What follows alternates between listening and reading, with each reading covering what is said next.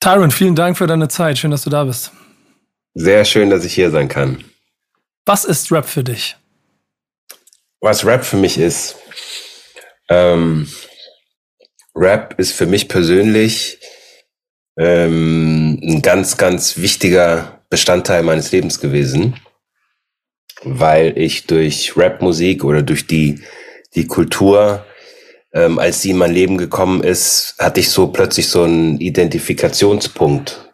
Irgendwas, wo ich das Gefühl habe, ähm, dass ich da sein kann und dass ich mich dadurch ausdrücken kann und, und ja, dadurch, glaube ich, zum großen Teil zu dem geworden bin, auch was ich heute, heute bin und was ich heute mache. Also eigentlich als kleiner schwarzer Junge in Deutschland war es so ein, Lebensretter und ein, und ein Richtungsgeber, um das mal auf den Punkt zu bringen. Ja, das, das, das ähm, äh, auf jeden Fall. Und ich bin mir ziemlich sicher, wir werden da heute schön drüber sprechen können, gerade weil, und das hast du im ersten Ansatz ja auch schon gesagt, du es auch gleich als Kultur erlebt hast. Ich treffe mhm. ja Leute, die unterschiedliche Einflugschneisen haben. Manch, für manche ist es nur Musik, manche haben ein bisschen was damit zu tun und für manche ist es richtig Lebenselixier. Ja, ähm, ich bin ja auch schon ein bisschen älter. Das kannst du gut nachvollziehen, aber ich bin dieses Jahr 50 Jahre alt geworden. Herzlichen Glückwunsch. Das heißt, du siehst auf jeden äh, Fall jünger aus. Dankeschön. Das heißt, als Rap in, in mein Leben gekommen ist, da war das auch noch nicht so konsumierbar wie heute. Also ja. wenn du da äh, ein Teil davon sein wolltest, dann musstest du dir das richtig erarbeiten und durftest das dadurch auch mit erschaffen. Und dadurch hatte das so eine Mehrdimensionalität. Das wäre gar nicht möglich gewesen, das nur als Musik zu sehen. Äh, aber wie war denn dein First Contact? Ähm, der war ganz lustig, weil ähm, ich hatte irgendwann dann in der sechsten Klasse meinen ersten anderen schwarzen Kumpel. Ne, davor war ich halt immer der, der Einzige in der Schule. Und der kam irgendwann zu mir und meinte so, ey, kennst du Rap? Und ich hatte keine Ahnung, was er meint. Und ähm, habe aber gesagt, ja, ja, klar. Und dann hat er so eine, also eine Kassette, eine Musikkassette mir gegeben und die habe ich in meinen Walkman äh, gesteckt und da waren halt die ganzen alten Sachen drauf, ne? Also Cool Modi und was weiß ich, ob Ice-T schon drauf war, also richtig das ganze Oldschool-Zeug. Und das hat mich sofort gepackt. Und äh, ja, das war so mein erster Kontakt. Ähm, wann war das? Wie alt warst du da? Zwölf? Wie, ja, wie alt ist man so in der fünften, sechsten Klasse? Zwölf, Zwölf dreizehn ja. ungefähr. Wir befinden uns im Jahr irgendwo in den 80ern wahrscheinlich, ne? Ja, 85, 86. Da war es ja wirklich noch gar nicht da. Da gab es das ja nicht so wie. wie in Deutschland also, gab es es nicht. Nee. Also es, es gab, glaube ich, ähm, also es gab halt schon die so Beat Street, Wild Style und so gab's, aber die hat man ja nicht gesehen, außer wenn man irgendwie zufälligerweise mal irgendwann nachts den Fernseher angemacht hat. Ich weiß gar nicht, ob das bei uns im Fernsehen lief. Das gab's nicht. Und dann ähm, aber irgendwann, also wir haben dann das Gefühl gehabt, okay, das müssen wir auch machen. Wir haben halt nur einen Teil davon verstanden, was erzählt wurde ne, in den Songs. Ich meine, mein Englisch war nicht schlecht, weil mein Papa kommt aus Jamaika, das heißt, meine Eltern haben zu Hause Englisch geredet. Und ähm, in der Schule fiel mir dann der Englischunterricht leicht, aber es ist ja noch mal was anderes, wenn du plötzlich so ganz andere Worte hörst. Das heißt, wir haben nur einen Bruchteil verstanden, haben trotzdem versucht, irgendwie da mitzurappen und haben dann relativ schnell eine eigene Kapelle gegründet. Mhm. Äh, Black Street Battalion hießen wir damals. Und da war eben Chris, also mein Kumpel, äh, Christian Amuso war dabei, der war auch später bei World Cup äh, DJ manchmal und Co-Host. Und wir hatten noch einen, einen, dritten in der Gruppe, der hieß ähm, Andy, Andreas Jongen. Und der war befreundet oder sogar irgendwie verwandt mit Olli von Such a Search.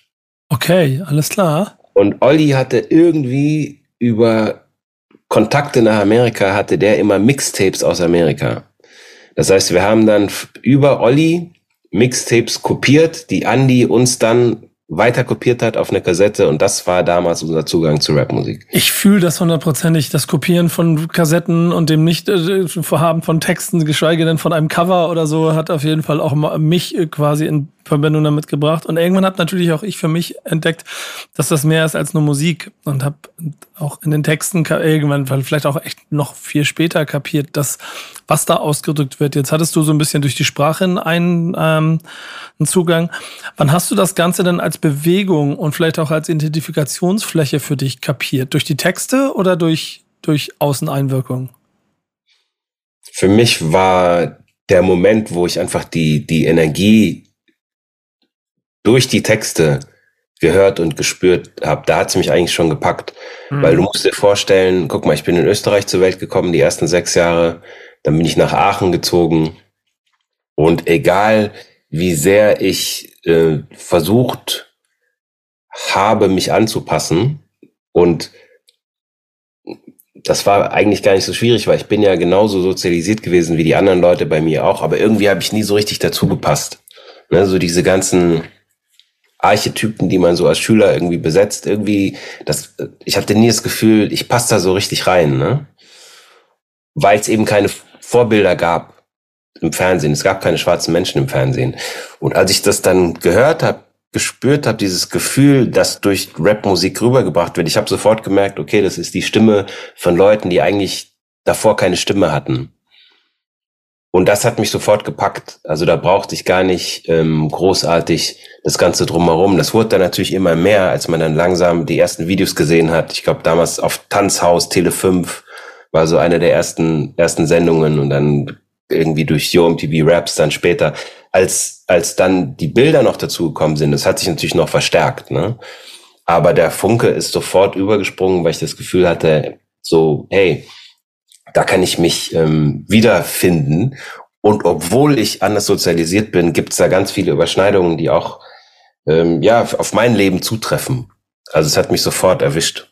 Du hast ja auch beschrieben, dass relativ schnell auch eine Combo gleich eine, eine, eine Kapelle gegründet wurde und so. Mhm. Warum eigentlich? Also war es so, ich war es wieder das Kindliche, ich will da mitmachen, oder war es auch schon das, ähm, ich möchte ein Statement setzen, ich möchte irgendwie mich selber präsentieren? Auf jeden Fall letzteres. Also guck mal, ähm, wenn du, wenn du immer das Gefühl hast, du bist so ein bisschen ähm, an der Welt vorbei, in der du lebst, ne? Und das, das kriegt man ja auch immer, hat, hat man ja oft gespiegelt bekommen, komische Kommentare vom Lehrer oder der, der Freund der im Sportverein, der sagt, so der Kohlensack darf nicht bei mir im Auto mitfahren und sowas. Ne? Mhm. Wenn du das, das immer hast und plötzlich hast du so, entsteht so eine, eine Kultur, wo so wie du bist, ähm, wo das plötzlich was Positives ist, dann bleibt dir ja fast nichts anderes übrig, als da auch mitzumachen.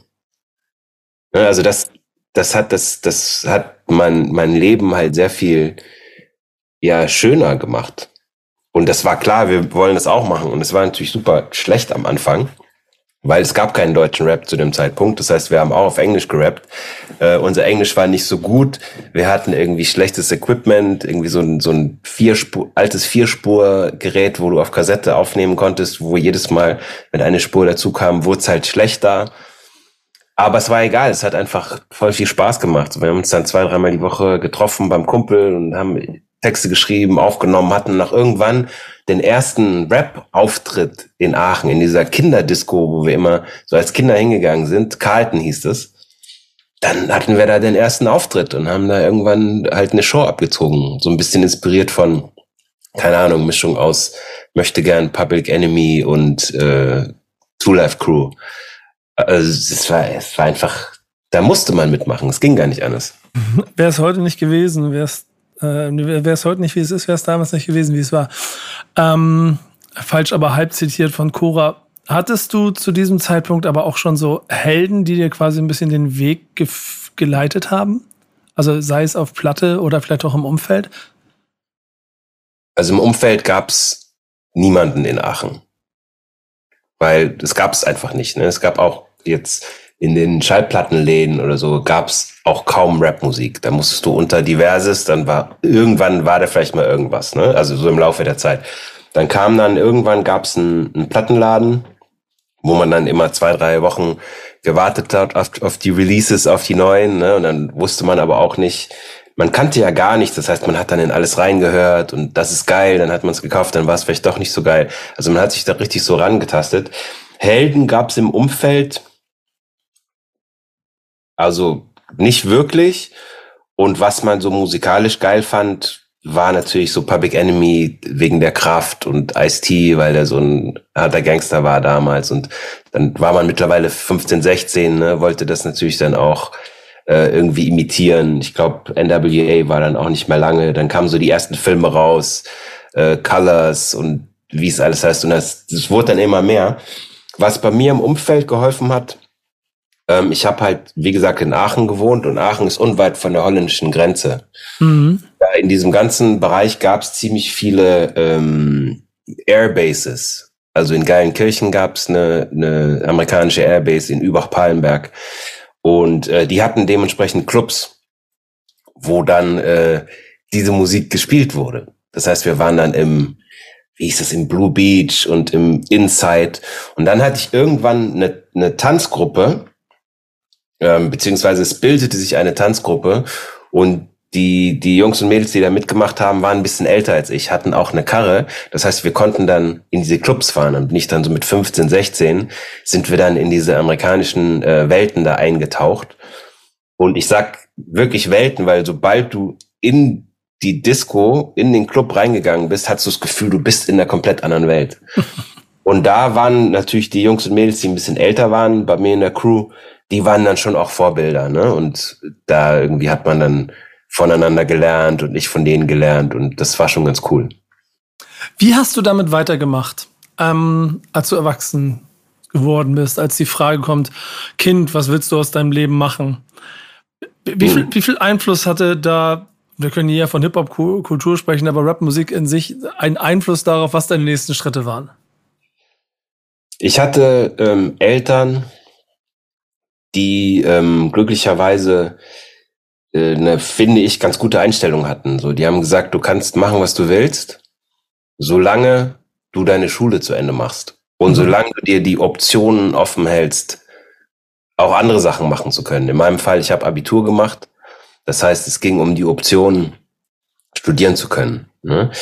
Und ähm, ich muss ganz ehrlich sagen, dass mich die Schule dann so ab 15, 16 eigentlich nicht mehr so sehr interessiert hat. Ich habe aber das trotzdem durchgezogen, einfach weil ich verstanden habe, dass eine Option hilfreich ist. Aber meine Leidenschaft war natürlich im ja Musik machen. Ich meinte ja schon, wir hatten dann erst eine Band, ne? Die hieß hier Black Street Battalion. Dann ging das mit dem Tanzen, äh, ging dann so ein bisschen los. Da war auch ähm, Daniel Aminati, den kennt man heutzutage auch noch. Der war auch in dieser Tanzgruppe mit drin und dann wurde das plötzlich so ein bisschen erfolgreicher. Ne, wir haben dann so Background-Tänzer waren wir dann, es gab so einen Pop-Rapper, so einen Ami PM Sampson. Kennst du den noch? Ja, ja, ja, also. Der hatte einen Hit. I Love to Love hieß der. Ja. Und dann sind wir, Daniel und ich, waren dann so mit 16, 17, waren halt so ein Background-Tänzer für ihn und sind einfach durch die ganze Bundesrepublik getingelt und haben da irgendwie Background getanzt. Für dann 300 Mark am Abend, was viel Geld war für so einen 16-Jährigen. Ich durfte aber dann auch bei seinen Auftritten ab und zu mal rappen. Ne? Das heißt, ich hatte dann ein, zwei eigene Songs, was natürlich geil war. Und dann ähm, ging das weiter, dass ich dann irgendwann nach dem Abi bin ich dann nach Frankfurt gezogen, weil ich äh, in Werbeagenturen gearbeitet habe. Ne? Erst als Praktikant und dann habe ich später auch ähm, eben Design studiert, weil Malen hat mir auch Spaß gemacht.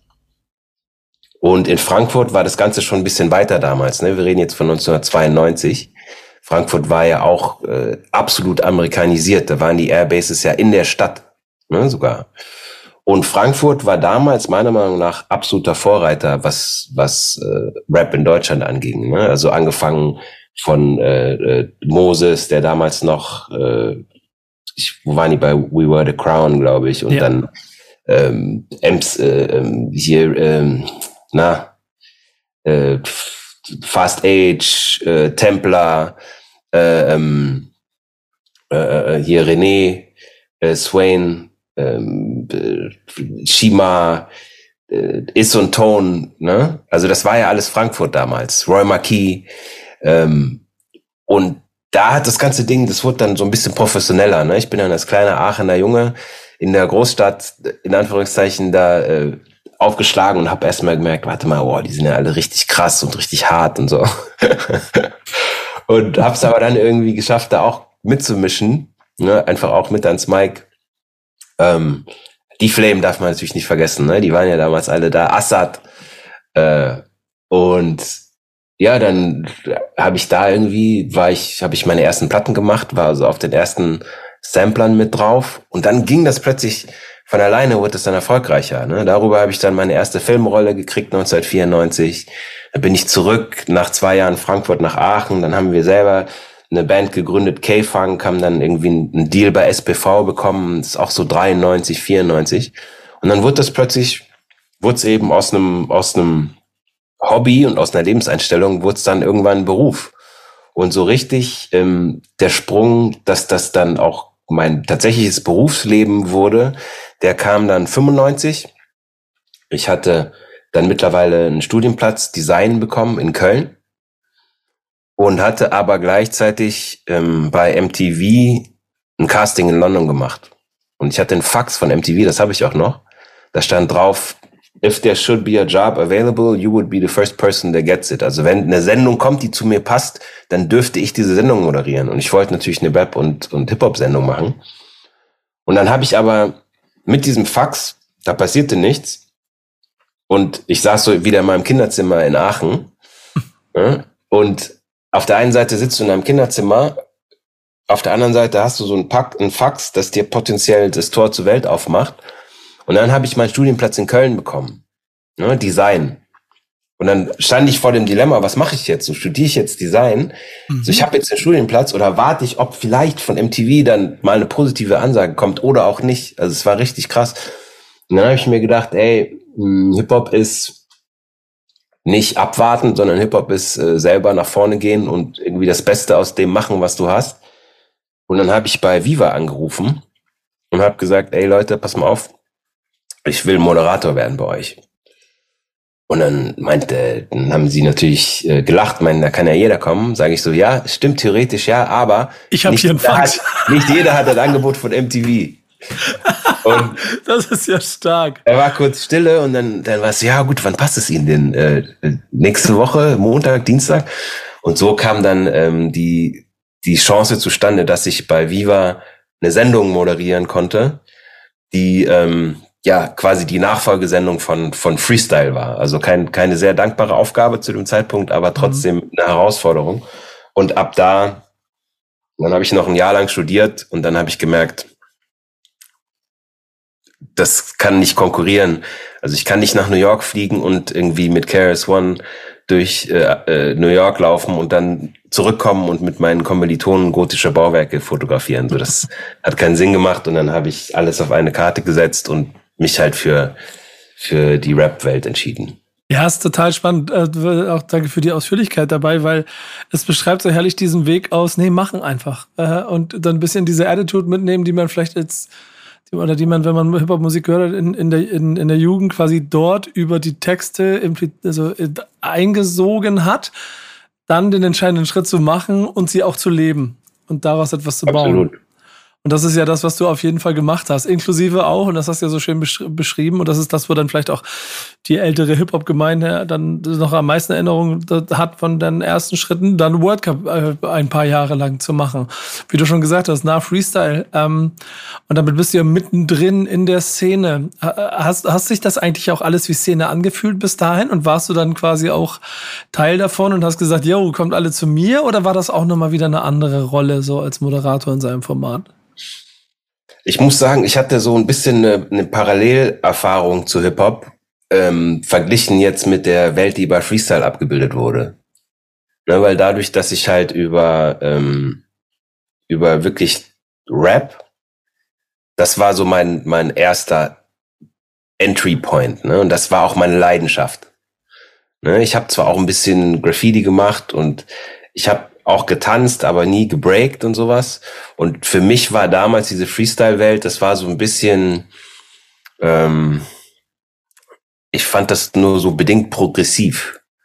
Für mich erschien das so ein bisschen wie so eine, so ein deutscher Abklatsch von dem, was man bei, bei, bei Wildstyle gesehen hat. Und das hat sich irgendwie nicht so richtig weiterentwickelt. Ne? Und wenn ich, wenn du auf so eine Jam gegangen bist, da waren irgendwie 90 Prozent Typen, ne, irgendwie keine Mädchen. So und in meiner Hip-Hop-Welt, da sah das ganz anders aus. Wenn ich in so einen Ami-Club gegangen bin, so, das war sexy. Ne, das war irgendwie, die waren richtig am Puls der Zeit. Da waren immer, da hat man nicht irgendwie alte Breakbeats gehört, sondern dann das Neueste, was rauskam, war, war eben äh, in den Clubs. Ähm, und die Leute hatten dann ihre eigenen Tänze und sowas. Und die haben sich immer von Woche zu Woche weiterentwickelt. Das fand ich viel spannender als diese, so ein bisschen dieser, ja, keine Ahnung, so, so eine Retro, so eine deutsche Retro-Form von Hip-Hop. Und ähm, drum war für mich, als ich dann äh, mit World Cup, World Cup angefangen habe, war für mich auch der, der Rap, also wirklich Rap, wichtiger als, als, als Breakdance und, und Graffiti mhm. in meiner Welt. Ne? Und dann undankbar war es, weil Freestyle war natürlich eine sehr aufwendig und gut produzierte Sendung. Und Viva hat dann so den Sparkurs gefahren am Anfang und ich musste erst so Teleprompter-Texte ähm, ablesen. Das war natürlich kacke. Ne? Und es war ja auch nicht gut. Ne? Und dann habe ich aber nach einem Jahr ungefähr selbst die Redaktion übernommen, habe meine eigenen Jungs quasi als Redakteure reingeholt und dann nach eineinhalb Jahren habe ich das Ding selber produziert mit Pentertainment.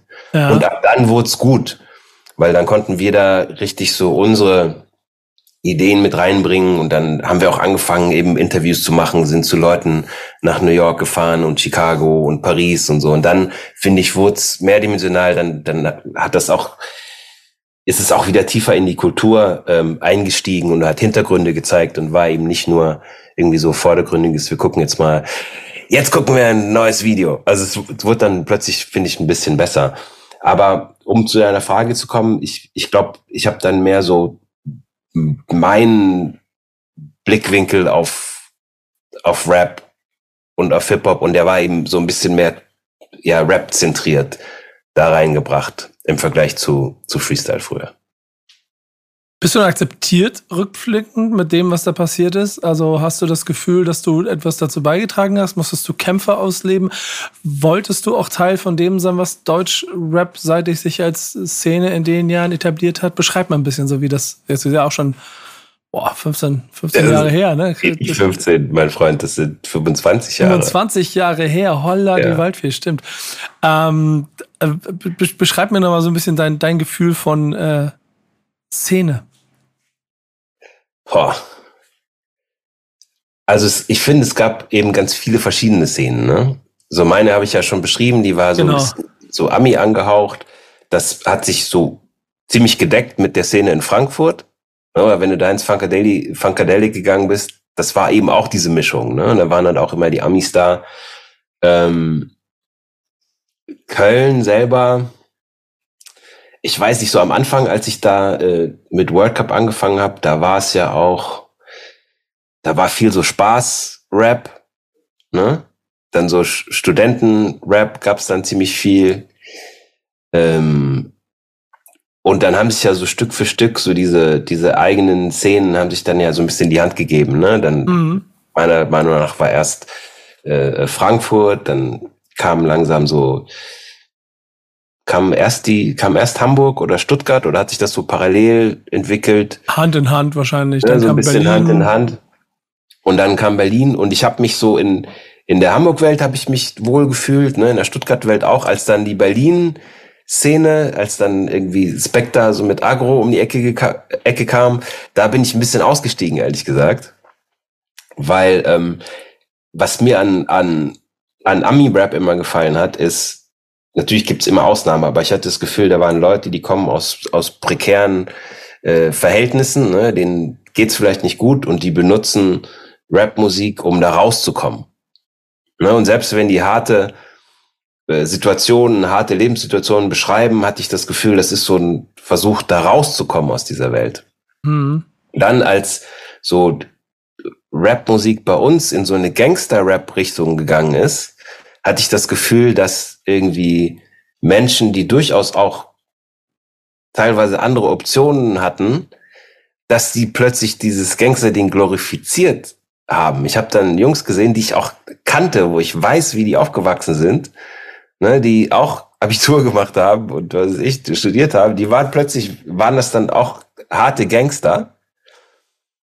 Und irgendwann, finde ich, hat sich das so verselbstständigt, dass du, ähm, um erfolgreich äh, zu sein, musstest du einfach immer mehr so Welten glorifizieren, wo jeder mit gesundem Menschenverstand weiß, dass das nicht geil ist. Es ist nicht geil, wenn dein Kollege ähm, äh, tickt oder zu viel kokst oder wenn, was ist ich, deine Schwester irgendwie äh, in so eine Gangbang-Situation kommt. So, das weiß jeder, dass das nicht geil ist. Und das wurde irgendwann, finde ich, so stark äh, glorifiziert.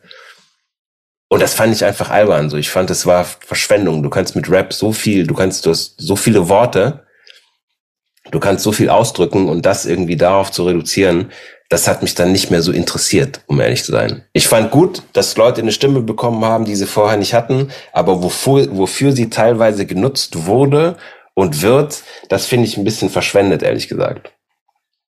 Du hast ja, du hast ja mit, äh, mit dem Beitrag zu Brothers Keepers und dem quasi auch Impact in, in der Deutschrap-Szene, aber auch über die Grenzen davon hinaus ja auch schon damals und der bis heute auch immer mal so Statements gesetzt, die so aus, aus Hip-Hop-Sprache heraus so gesellschaftliche Wegpunkte schaffen. Das, das war dir schon wahrscheinlich auch aus deiner eigenen Sozialisation heraus auch sehr wichtig, halt diesen Positiv-Vibe immer zu behalten, oder? Also deswegen solche Sachen wie und trotzdem, aber auch auf das anprangern, was die Gesellschaft in deinen Augen wirklich zu bekämpfen hat und nicht die Verherrlichung ich denke, das, das ist die Kraft von, von, von Rap-Musik. Ne? Das ist die Kraft von Storytelling. So, ich, ich sehe mich selber als Storyteller. Mhm. Ne? Und ich, ich nutze da unterschiedliche, verschiedene Tools. Ob das jetzt heutzutage Film ist, damals Rap, die Moderation, auch wenn ich was gemalt habe. So, ich sehe mich als Storyteller. Und das hat mich an Rap fasziniert, ne? dass, dass ähm, Leute eben mit, mit wenig Stimme oder, oder mit wenig Lobby quasi einen Weg gefunden haben, ähm, eine Stimme zu finden.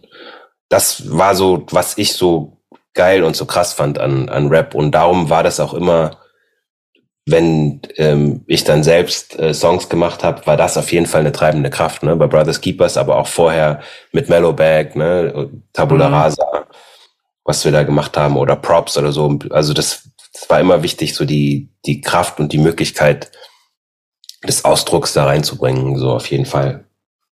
Du hast ja eben schon geschrieben, dass dich, keine Ahnung, als Agro dann kommt, auch ein handelsüblicher Move, dass das dich dann irgendwie so vielleicht ein kleines bisschen privat verloren hat.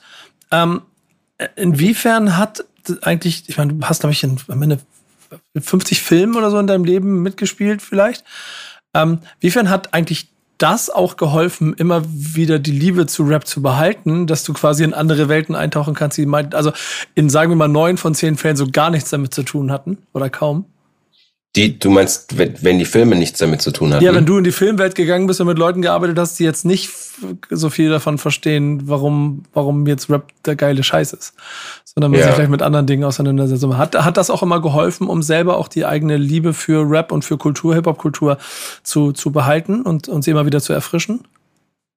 Ich weiß nicht, ob das was mit den, mit den Filmen zu tun hatte oder ob generell die, die, ähm, die Learnings, so die Lehren, die ich selber aus der Hip-Hop-Kultur als junger Mensch schon ziehen konnte, die waren es im Grunde, die mich immer wieder dahin bringen und auch heutzutage noch diese, diese Attitüde ähm, zu haben, okay, es sieht so aus, als ob es nicht geht, es ist unmöglich, aber wir machen es einfach trotzdem.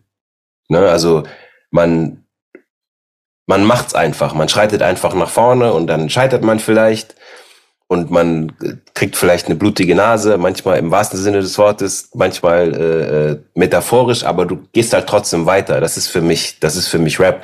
Das war so, wenn du als erster einen Auftritt machst, irgendwie in, in einer Disco, das ist so, wenn du in eine neue Stadt kommst und musst dich da trotzdem durchsetzen und irgendwie ans Mic gehen, auch wenn du selber nicht so der härteste bist und sowas. Aber ähm, ich glaube, dieses, äh, ja, diese, diese Art und Weise ans Leben dran zu gehen, das war es im Grunde, was mich immer wieder auch zurückzieht und warum ich heute auch noch Rap höre, ne? Und halt gerne höre, wenn, wenn er gut ist und warum ich auch heutzutage ähm, nach wie vor versuche, ähm, da einen Teil mit reinzugeben in die Kultur. Also ich weiß nicht, ob wir noch über die Serie sprechen, die ich gerade gemacht habe. Ja, ja, klaro. Aber ähm, da Aber war leg, eben auch leg jetzt die, rein gerne.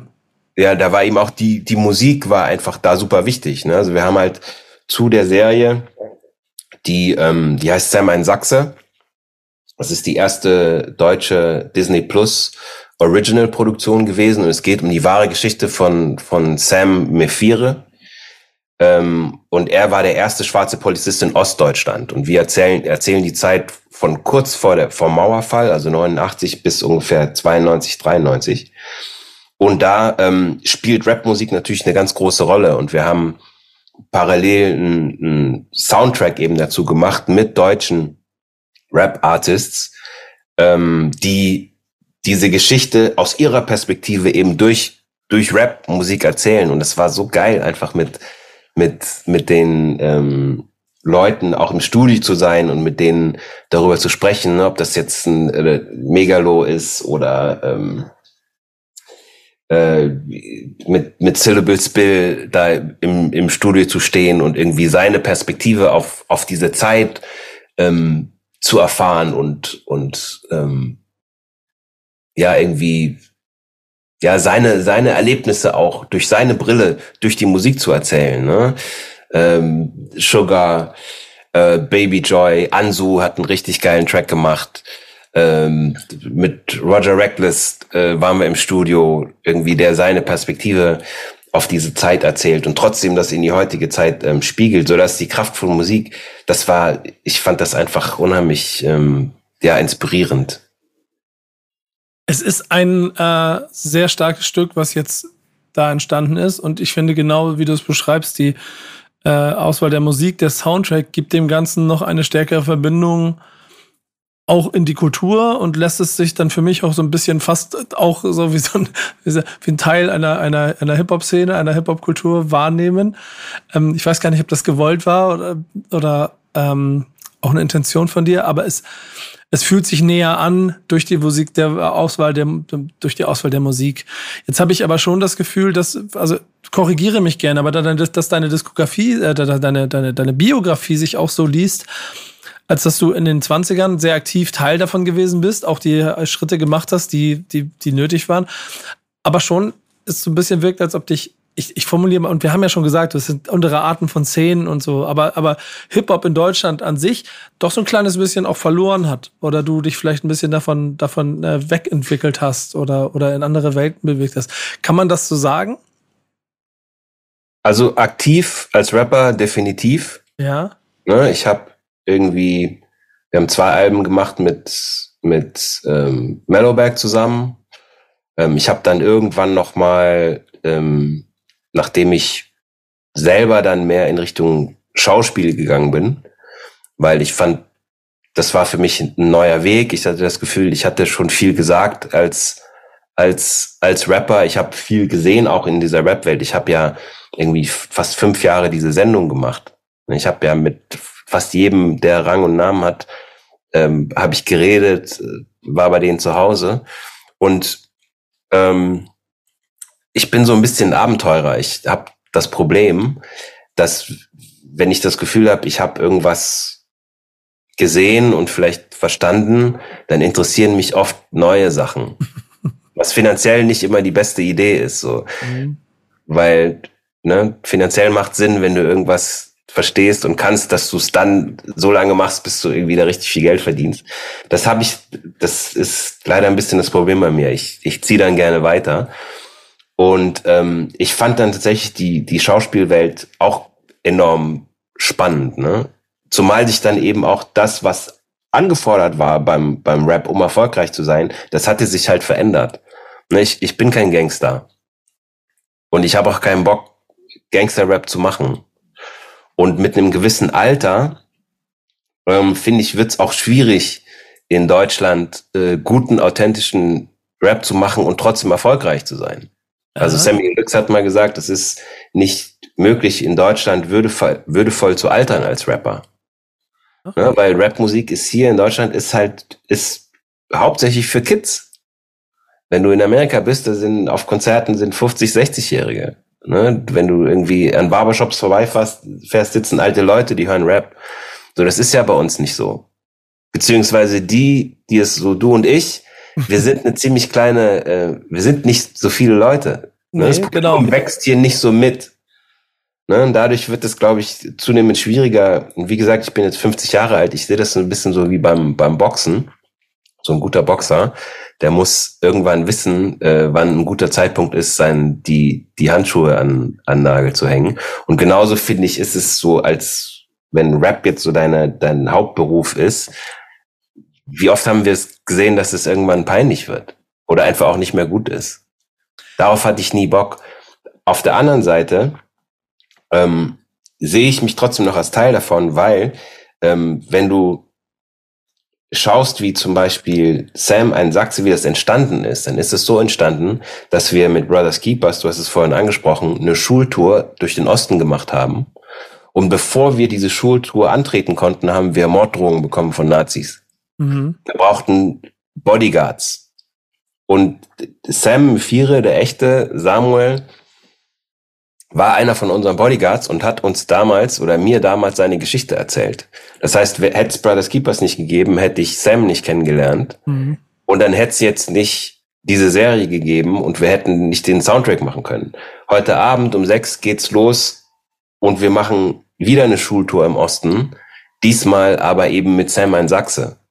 Also für mich ist das genauso nach wie vor Teil dieser Kultur zu sein, eben auf eine andere Art und Weise. Stark.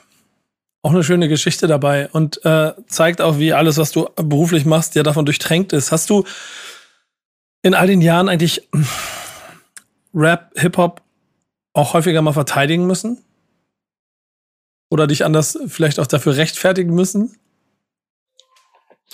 Eigentlich nicht. Also damals am Anfang auf jeden Fall. Ja. Ähm, hauptsächlich gegen meine Mutter die so gesagt hat, warum machst du das? Du bist doch gar nicht so. Mach mal was äh, Vernünftiges. Mach mal was Vernünftiges, schau mal, was die reden. Ne? Und aus der heutigen Perspektive sehe ich natürlich auch, dass sie ein Stück weit recht hatte. Ne? Ähm, aber wir haben uns ja damals das rausgezogen, was für uns relevant war und da unser Ding draus gemacht. Ne? Sonst, keine Ahnung, mussten wir das verteidigen. Klar, am Anfang, so, du, du wurdest nicht im Radio gespielt, ähm, wenn du irgendwo eingeladen warst in irgendwelchen Sendungen, musstest du dich quasi dafür verteidigen, wie du dich anziehst und so. Aber das sind ja kleine Herausforderungen. Aber, aber so in deinem Alltagsberufsleben und auch immer mehr in Entscheiderrolle zu sein, ähm, bedeutet dann ja wahrscheinlich auch, dass wenn man mit dir zusammenarbeiten möchte, dass man weiß, dass das dazugehört und dass man nicht darüber diskutieren muss, was diese künstlerische Hoheit angeht, dass ja. das einfließt. Ja, ja, also das auf jeden Fall. Und ich meine, aus der heutigen Perspektive ähm, ist es ja gar kein Problem mehr. Das, ja. Wir sind ja, wir reden ja von, von einer Sache, die aus so einer, einer Subkultur ist es ja zu der wahrscheinlich einflussreichsten äh, Kultur unserer, unserer Zeit geworden. Definitiv. So. Ich glaube, das ist auch ehrlich das, was am Ende mich auch immer glücklich dabei stimmt, selbst wenn es Entwicklungen gibt, auch musikalisch oder vielleicht auch inhaltlich, die mal mir ein bisschen zu weit gehen oder sich in andere Richtungen drehen. Also dieser Stamm, der bleibt der wächst immer weiter. Auf jeden Fall.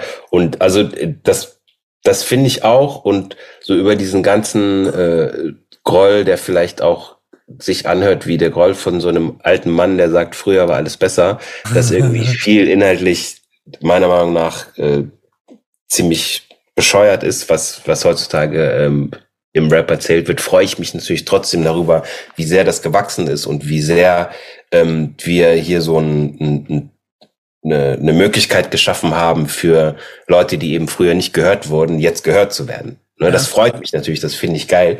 Ich würde mir nur wünschen, dass man das ein bisschen ähm, schlauer nutzt. Ich glaube, das sind auch Prozesse. Ähm, hast du eigentlich, und du hast ja ziemlich früh, ziemlich viel auch Highlights erlebt in deinem Leben, aber hast du selber mal so etwas wie einen Fan-Moment gehabt? Etwas, was dir quasi Hip-Hop geschenkt hat? Äh, äh deine Liebe dazu, wo du, wo du selber gedacht hast, danke dafür? Das hatte ich am laufenden Band. Ne, du musst dir vorstellen, also gerade als ich diese Sendung gemacht habe zum Beispiel, ich habe da ja Leute getroffen, wo ich ganz oft ein Fan von denen war und habe auch noch Geld dafür bekommen ne, und konnte auch noch quasi das Setting, wie und wo ich die treffe, selber bestimmen. Aber jetzt so eine Lauren Hill zum Beispiel zu treffen zu dem Zeitpunkt, als sie ihr erstes Soloalbum rausgebracht hat, so ich habe mir, da habe ich mir überlegt, so was, wie wie mache ich das? Also ich treffe jetzt Lauren Hill, so da muss ich ja was draus machen. Und dann habe ich mir überlegt, ah okay, mh, hm, ich stelle mir vor bei dem Interview mit ihr, dass ich mich mit ihr auf ein Date treffe. Und dann war so die erste Frage, die ich ihr gestellt habe, war so, Lauren, with all the work that you do, you know, you just released an album, you're going on tour, this and that. Tell me, how do you manage to keep looking so beautiful? und die so, oh. Und ab da war das Das Eis ist geschmolzen. Ab, äh, ab dem Moment war das, hat sich das für mich zumindest wirklich angefühlt wie ein Date. Ja, stark. Ne, das war ein Highlight. Oder wie gesagt, mit Karis One durch New York zu rennen und er erzählt dir, wo was passiert ist. Ne? Oder mit mit Noriega von Capone Noriega in der, in der Limo zu sitzen, zum äh, Puerto Rican Karneval zu fahren mit meinem Kumpel Daniel, der auch ähm, jetzt beim, beim Sachsen mitspielt und da mit dem Joint zu rauchen. ja? Und wir total stoned äh, irgendwie das Interview geführt. Also, äh, oder, also, keine Ahnung, mit De La Soul ähm, im Garten irgendwo zu sitzen und irgendwie ein Barbecue zusammen zu machen. Ne? Oder mit Pete Rock, als er gerade für INI Faking Jacks äh, irgendwie die Snare, irgendwie drei Stunden lang die Snare am Mischpult so hindreht, dass es ihm gefällt. Und äh, mit dem auch ein, ein Joint zu rauchen. Also du siehst, da waren, waren viele, viele Joints war da im Spiel. Oder irgendwie Oxmo Puccino und NTM in Paris äh, im Studio zu treffen. Also die Liste ist, ist unendlich lang, mit Ice-T in, in einen Club rein einzulaufen in Köln. Ich laufe mit Ice-T und meinen Jungs in den Club. Kannst du dir die Augen vorstellen der Leute. Brad irgendwie, weil die noch nie auf der deutschen Autobahn war, damals habe so einen Sportwagen gehabt, mit dem irgendwie mit der Brad auf die Autobahn und irgendwie 240 zu fahren. Also ich habe ich die Momente hören hören gar nicht auf, wo ich so Fan-Momente hatte. Und aber auch selber als Rapper, da sind halt auch Sachen dabei gewesen. So, wir waren mit Brothers Keepers, waren wir auf dem Splash. Und dann, wenn du die Frage stellst, so jeder, der gegen rechts ist, äh, reckt jetzt bitte die Faust in die Luft und plötzlich siehst du so 15.000 Fäuste und alle machen Lärm. Das werde ich nie vergessen. Mhm. Also, ja, da, the list goes on. So, ich könnte, äh, eine Stunde könnte ich dir solche Sachen erzählen. Das machen wir mal an anderer Stelle. Ja. Aber, kann, kannst, kannst du zusammenfassen, was das Größte ist, was dir Rapmusik geschenkt hat in deinem Leben? Das ist ja eigentlich die Einleitung. Es hat mir eine Identität geschenkt. Es hat mir den Mut geschenkt, äh, Dinge einfach auszuprobieren, auch wenn vielleicht kein klarer Weg vorgezeichnet ist. Ähm, es hat mir Selbstbewusstsein geschenkt, einfach auch ähm, ja die Stimme zu erheben. Ne? Auch vielleicht, wenn, wenn viele Leute im Raum da keinen Bock drauf haben. Und auch die Dinge beim Namen zu nennen. Ne? Also jetzt auch mein, wenn ich mich jetzt für gegen Rassismus einsetze, dann hat mir sicherlich Rap da die, die, das, das, das Tool gegeben ne, dafür. Mhm. Ähm, ja, und es hat mich auf jeden Fall zu dem, ein, ein großes Stück weit zu dem gemacht, äh, was ich heute bin und wer ich heute bin traumhaft.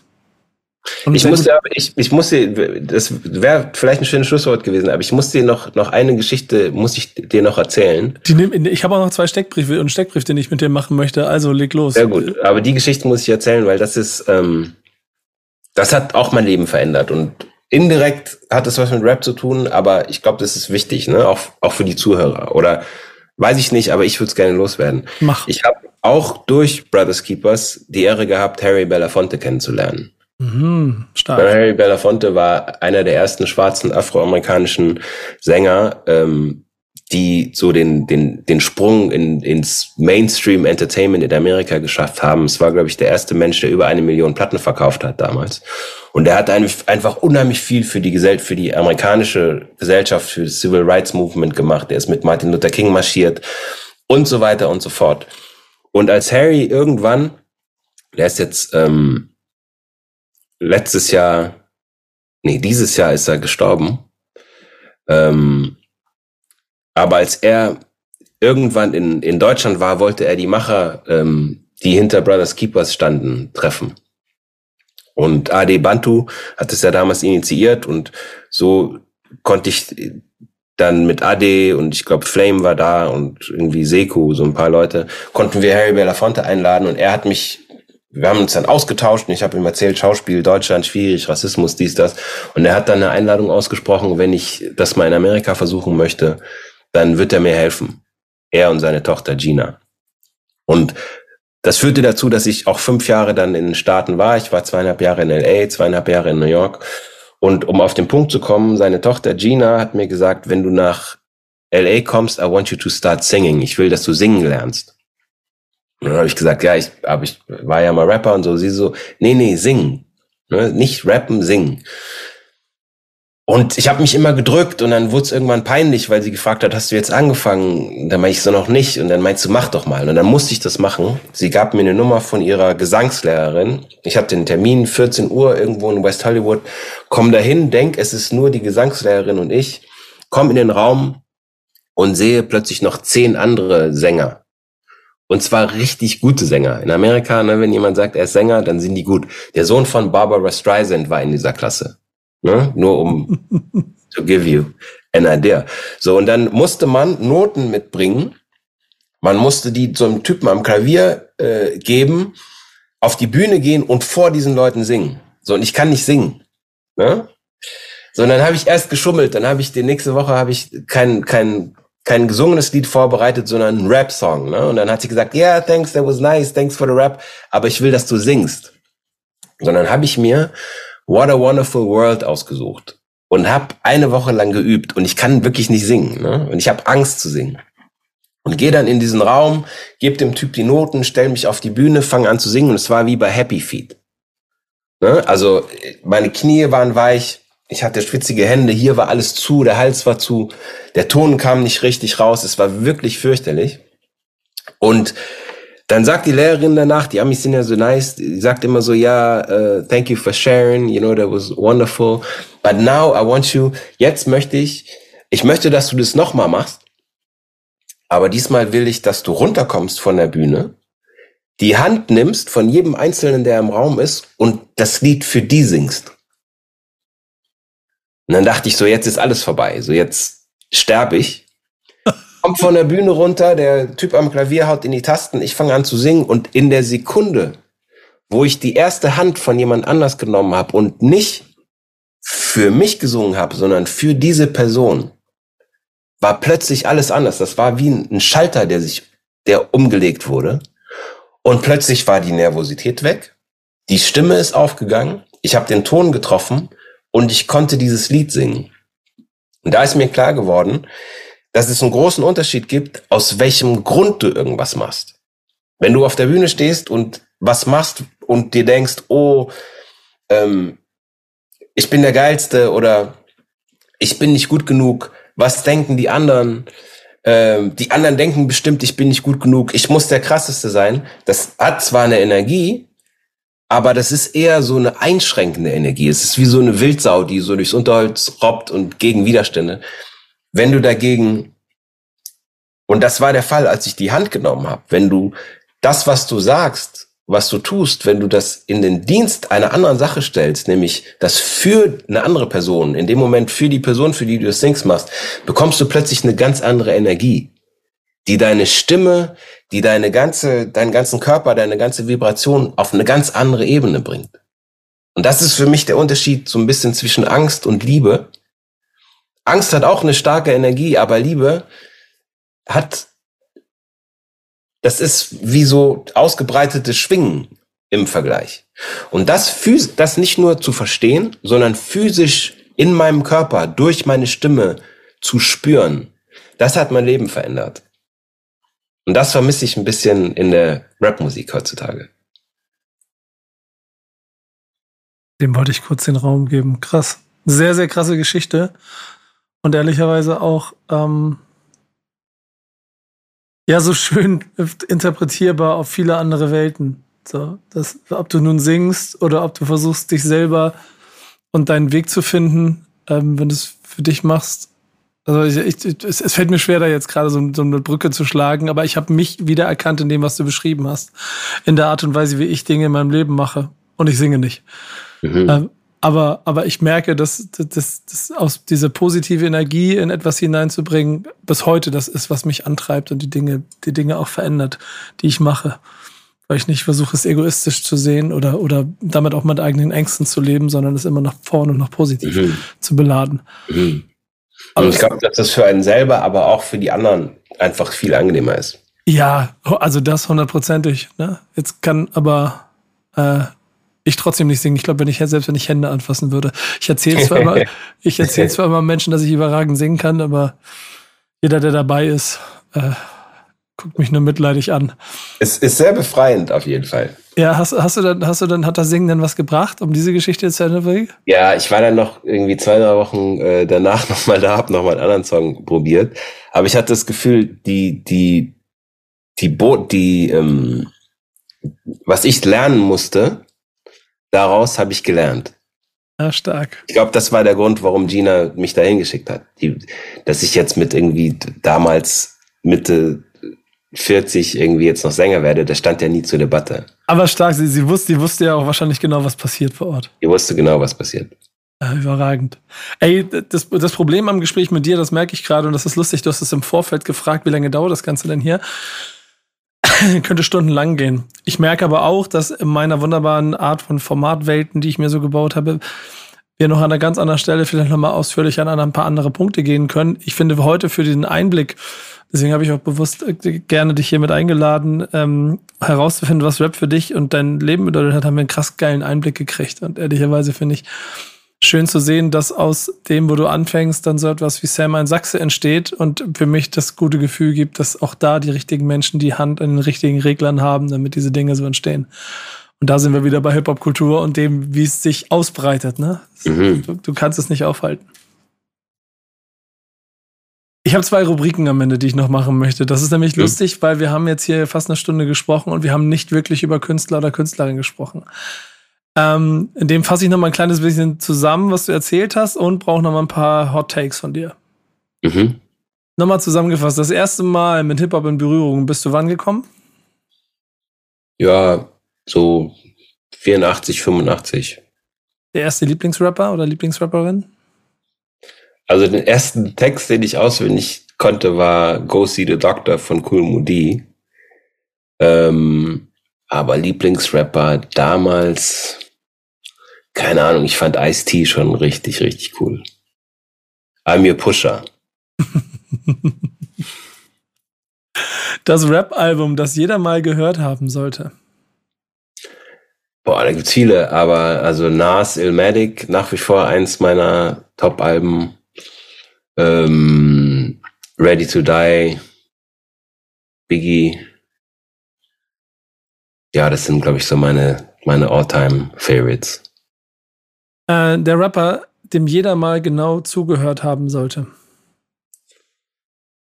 Bleiben wir mal in der Zeit von damals. Ich finde, ähm, Common ist für mich immer so inhaltlich ein Vorreiter gewesen, auch mit dem Interviews zu machen. Es war, da musste ich meine ganzen Fragen wegschmeißen und einfach freestylen, weil das hat nicht funktioniert, da irgendwie einen Fragenkatalog abzuarbeiten total interessant, dass mit Ice-T und Common du jetzt schon zwei genannt hast, die ja quasi auch Rap angefangen und auch große Fußstapfen hinterlassen haben, aber ihr Leben aus Schauspielerei besteht mittlerweile und das auch nicht erst seit gestern. Ne, ich glaube, also, wie soll ich das sagen? Ich glaube, wenn du im Kern was zu sagen hast, ne, und das solltest du, finde ich, als Rapper, dann äh, gilt das, glaube ich, auch über die Rap-Welt hinaus der Song, den du noch in 50 Jahren auswendig kannst? Hm. Tabula rasa.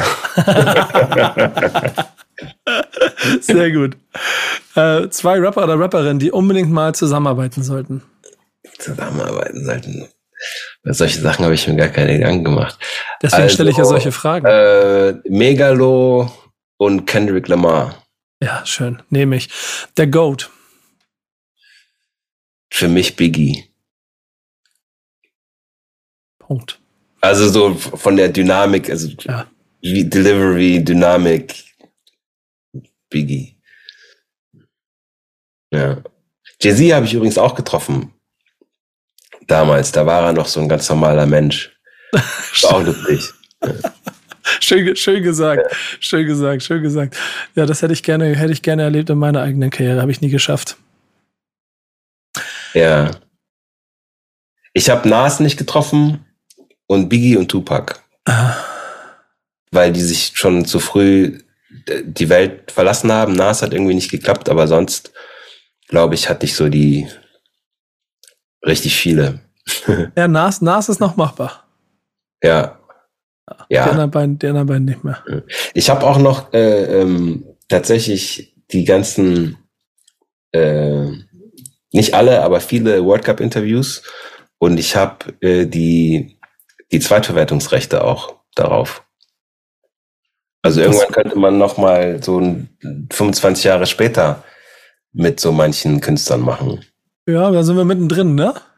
Überlege eher, eher 30 Jahre später. Dann kannst du Ja, planen. okay, es hätte zu 50 Jahre Hip-Hop gepasst, aber da ist schon so viel rausgekommen. Ja, das stimmt auch wieder. Muss man vielleicht ein bisschen antizyklisch da dran gehen. Aber das Schöne daran, dass man sieht, du bist dem Ganzen weiter verbunden. Wie ist denn dein Beziehungsstatus zu Rapmusik?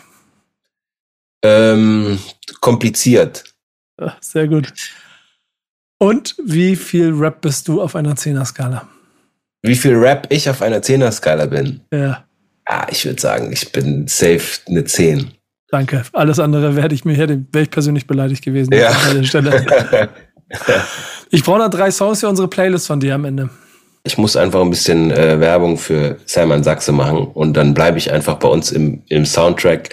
Äh, Nummer eins Routine, Megalo, äh, Nummer zwei ähm, Ansu, Hoyerswerda.